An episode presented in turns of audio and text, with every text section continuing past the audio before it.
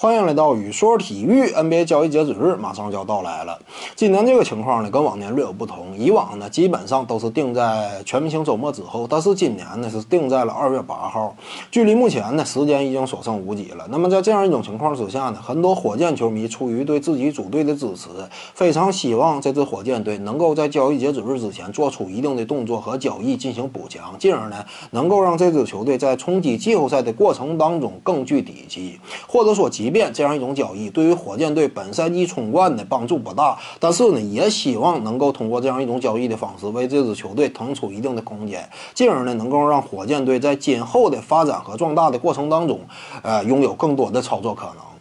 那么今天呢，咱们就谈一谈火箭队啊，如果说他想在交易截止日之前做出一定的动作的话，那么他将会围绕队内的哪位球员去进行交易的策划呢？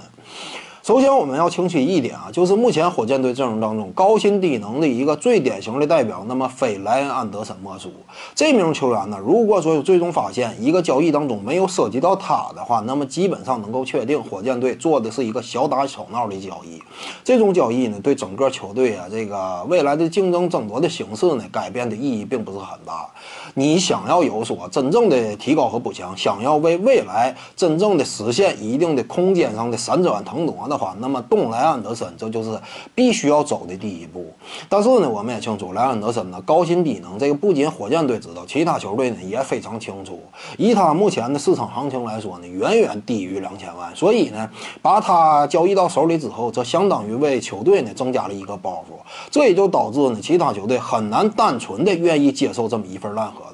那么在这样一种情况之下，火箭队怎么将他送走呢？必须得动用队内的一定的非常具有交易价值的资产，通过他们的交易价值去带动莱安德森，把他送给到其他球队。那么目前火箭队内谁拥有这样一种资格呢？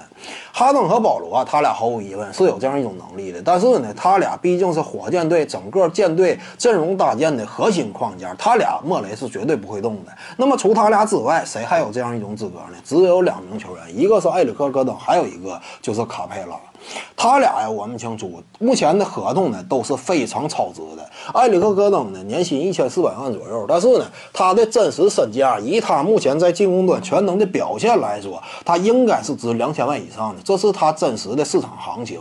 所以呢，他是一个非常典型的有利的合同，他可以通过目前的市场价值呢，通过他的交易带走莱恩·安德森。还有一位球员呢，就是卡佩拉。卡佩拉今年呢，年薪才二百多万，但是打出的表现呢？可以说吧，起码是值得值这个两千万左右的。我们清楚啊，卡佩拉这名球员呢，虽然说他在场上啊，呃，局限性较强，但是呢，毕竟打出的数据那是有目共睹的。今年仅仅就这个数据表现来说，很多球队球队呢对他也是垂涎三尺的。所以呢，卡佩拉呀是具有一定的交易带动能力的，通过他的交易也可以带走莱安德森。那么究竟火箭队会选择他俩其中的谁呢？我个人比较倾向于会选择卡。佩拉去带动，为什么呢？因为埃里克·戈登啊，他的合同目前剩余的年限还很多，所以在这样一种情况之下呢，他的价值很明显，对于火箭队整支球队冲冠的目标来说，意义是更大的。这样一份合同是火箭队想在明年、后年继续拥有战斗力的一个根本保证。而这个卡佩拉的情况就不同了，虽然说今年他的合同非常超值，但到明年之后呢，他必然会，呃，张开血盆大口索要一份顶薪合同的。因为之前呢，在这个本赛季开打之前，也就是说去年的十月份那会儿，卡佩拉就已经通过他的经纪人跟莫雷提出了要一份顶薪续约的合同了。当时呢，莫雷没有给他这样一种承诺，为什么呢？就是因为卡佩拉呀，他这样一种球员呢，对于火箭队整个冲冠的大业来说，其实呢，如果说他是一个薪水比较低的球员的话，那么你确实呃能够通过他给球队带来帮助。但如果说真给他一份顶薪的话，那么这就基本意味着堵。死了火箭队冲冠的希望，所以呢，莫雷没有这么选择。而卡佩拉之所以有底气要顶薪呢，这也是因为，就是冲他啊，别说是今年的表现了，即便是上赛季的表现，他场均能够拿到十二加八的这样一种类似的数据。呃，而同期呢，我们清楚之前呢，这个亚当斯他在雷霆队索要到了一份四年一个亿的合同，在那份合同。这个要到手之前呢，他打出的场均数据仅仅就是十一加七，十一加七的一位球员都能拿到四年一个亿的合同。那么卡佩拉跟亚当斯他俩拥有同一位经纪经纪人，在这样一种情况之下，卡佩拉通过他的赛场表现，通过他的终结效率，多方面的能力，他是明显要高略高一点亚当斯的。虽然说现实情况呢，可能说两人呢对于不同的球队有不同的价值，但是呢，起码从数据表现这个角度来说，卡佩拉他是一点都不虚。亚当斯的，那么在这样一种情况之下，既然亚当斯能拿顶薪，卡佩拉他也就有底气要顶薪。更何况呢，就是今年呢，他打出了如此优秀的数据表现之后，他是更加有这样一种底气。这就使得呢，卡佩拉一旦说本赛季结束之后，必然会跟莫雷索要一份顶薪合同的。而且呢，即便这个顶薪呢稍有落差，我们知道以卡佩拉这样一种球龄年限来说，他能够索要到的顶薪基本上均薪是在两千五六百。万左右，那么即便他要不到这份合同，要两千万左右的话，那么火箭队能不能给他呢？我们首先说一点啊，就是目前火箭队阵容当中这个薪资结构呢，到了下赛季之后，哈登是三千万，而这个保罗呢，必然会迎来续约。即便莫雷不愿意给他一份五年的顶薪合同，那么效仿洛瑞三年一个亿左右的这样一份合同，那保罗肯定也是要拿得到的。那么在这样一种情况之下呢，保罗就是三千三四百万左右，他和哈登呢就占据了六千四百万左右的空间。在这样一种情况之下呢，埃里克戈登一千四百万，P.J. 塔克。八百万，这两份都是非常有价值的合同，非常超值的。别看 P.J. 塔克今年这个状态效率呢不如以前，但是呢，就他这样一种有着准三 D 属性的球员来说，目前的行情呢基本上也是在一千两百万以上。所以 P.J. 塔克他的八百万合同对于这支球队来说也是非常有利的这么一个补充。所以呢，P.J. 塔克再加上埃里克戈登再加上灯泡组合，他们几位加一块呢就已经达到了八千六百万的薪资。至于说其他。呢，包括内内以及包括周琦在内的一干新秀球员，再加上火箭队想要补充进来的其余的凑够整个十五人大名单的这些球员，那么也就是十人左右。这十人左右呢，薪水不会低于两千万。你不可能说给每一个人都是特别标准的底薪，因为毕竟有些球员他的能力稍高一些，你得给他三四百万。你比如说像内内，所以呢，在这样一种情况之下，火箭队仅仅就是现有的刚才说到的这些情况，就已经达到了。一亿零六百万左右，而今年的工资帽呢是九九千九百万，考虑到明年可能增幅五百万左右，也就是一点零四亿。那么相比之下，目前的火箭队下赛季他的这些薪资就已经超过了硬工资帽，呃，超过了这个工资帽，呃，而且呢，这当中我们还没有算得上莱昂德森两千万一年的合同，同时也没有考虑到续约阿里扎的问题，因为阿里扎呀，今年领的呢是七八百万左右，估计。明年呢，以他这样一种三 D 球员的属性来说，没有一千二、一千五百万，你是很难将他续约的。而阿里扎对于火箭队来说也是非常关键的一环。所以考虑到阿里扎的续约问题，再考虑到莱昂德森目前身背的两千万合同，这些东西都加到一块，已经远远超过奢侈税触发线了。那么在这样一种情况之下，火箭队还哪有钱去给卡佩拉合同呢？所以呢，卡佩拉就是必须得被冻掉交易的一方，因为明年呢，火箭队真就是给不起这份钱。那么有些观众呢可能会说，那把卡佩拉呀，为了留下他的话，火箭队也可以通过这个，呃，裁掉莱昂德森的方式。但是我们不要忘了，你裁掉一名球员之后呢，他的薪水你也是得照给的。而火箭队呢，新来这位老板呢，整个身家三十亿左右，这在 NBA 当下的联盟当中啊，可以说这份薪这个身家呀，并不是。特别突出，而且我们也清楚，这一这个一一一个人呢，他买下一支球队呢，他不可能是通过变卖所有家产的方式，肯定是利用杠杆的。在杠杆的压力之下呢，他经营这支球队呀，除非说看到了明显的争冠前景，要不然他是轻易不会交大额奢侈税的。你或者说呢，你通过这样一种裁人的方式，每年白白的给这个莱昂德森两千万，这样一种行为呢，仅仅就是为了签下卡佩拉。这个我相信，这个火箭队老板也不是会这样选择的。那么火箭队会不会选择通过戈登和莱安德森他俩打包交易的方式为卡佩拉腾空空间呢？那么这样一种的方式，那可以说火箭队更就是本朝八了，因为毕竟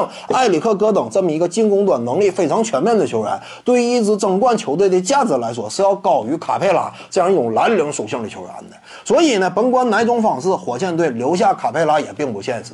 那么有些观众可能还会说，那可火箭队可以通过先签后换的方式留下卡佩拉，但是不要忘了一点，先签后换呢，他建立的一个基本条件是火箭队能够给卡佩拉最高的薪资，同时也有这样一种意愿，进而呢通过薪资的利诱的情况之下，希望通过卡佩拉的交易呢为球队换回一定的价值和筹码，这是建立在你薪资上能够给对方也愿意给对方一份顶薪的条件之下的。但是目前对火箭队呢，很明显给不起，能给起呢。可能说再怎么经过操作，也就是一千万左右，这可能是火箭队能够承受得下的。但是这样一种薪资呢，很明显，其他球队在薪资上是更具竞争力的。其他球队甚至可以直接给卡佩拉甩出一份年薪在两千五百万左右的合同。在这样一种情况之下，你的先签后换，这就是不成立的。其他球队也是不会接受的。所以呢，甭管哪种方式，卡佩拉如果说这个交易截止日之前不把他送走的话，那么这就意味着明年必然是留不住的。那么在这样一种情况之下，你为何不把他送走呢？